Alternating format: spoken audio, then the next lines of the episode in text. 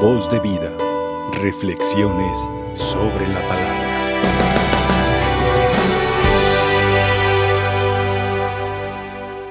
Esta mañana quisiera compartirles dos cosas muy simples. La primera relacionado con el santo que recordamos, San Pío de Petrelchina. Este grande hombre especialmente se dejó transformar por la gracia, la misericordia de Dios. Es decir, nuestra vida a veces con la dificultad de alcanzar este proyecto de la santidad o de verlo muy alejado a nosotros, se hace posible siempre con la gracia, la fuerza divina. Claro, nuestra humanidad necesita un poco de disciplina, es decir, la disciplina que más necesita es el cuidado de la gracia. Estos hombres santos deseaban primero morir antes que pecar, es decir, aquello que nos separa de Dios, prefiero morir antes que pecar. Y de ahí el cuidado de la gracia que poco a poco transforma, nos hace nuevos y nos hace entrar en este proyecto de Dios maravilloso de la santidad.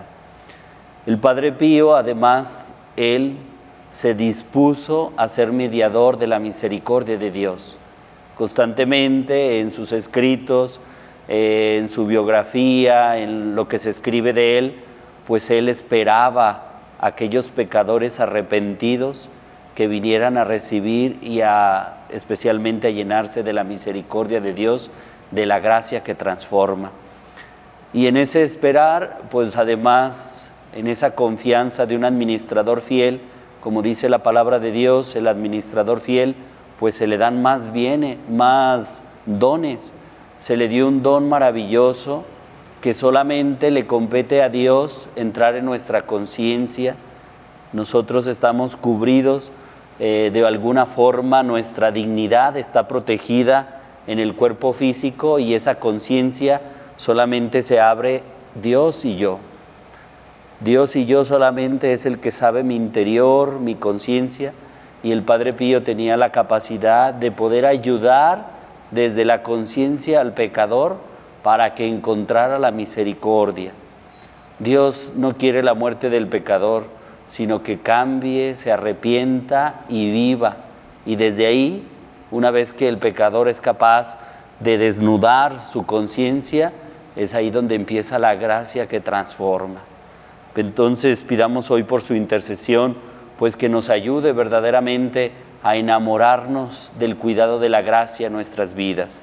Y la segunda cosa muy simple, que tiene también mucha relación, es, me llaman mucho la, la atención, lo que el profeta Herodes tenía la curiosidad de ver a Jesús por los signos, los prodigios que se oían de él. Preguntémonos nosotros si tenemos curiosidad de encontrarnos con Jesús. En aquel tiempo no existían los medios de comunicación como ahora, no había pues tanto que se no era tan fácil, perdón, divulgar algún hecho, algún acontecimiento.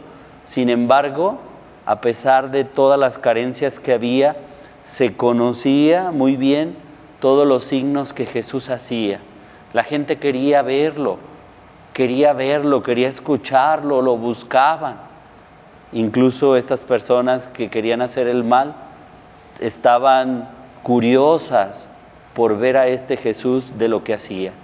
Preguntémonos si también nosotros aún tenemos ganas de saber lo que hace Jesús y para eso pues es necesario acercarnos a su palabra y a la gracia para conocer la persona de Jesucristo y que nuestro corazón, impulsado por lo que hace Jesús, se mueva a su búsqueda.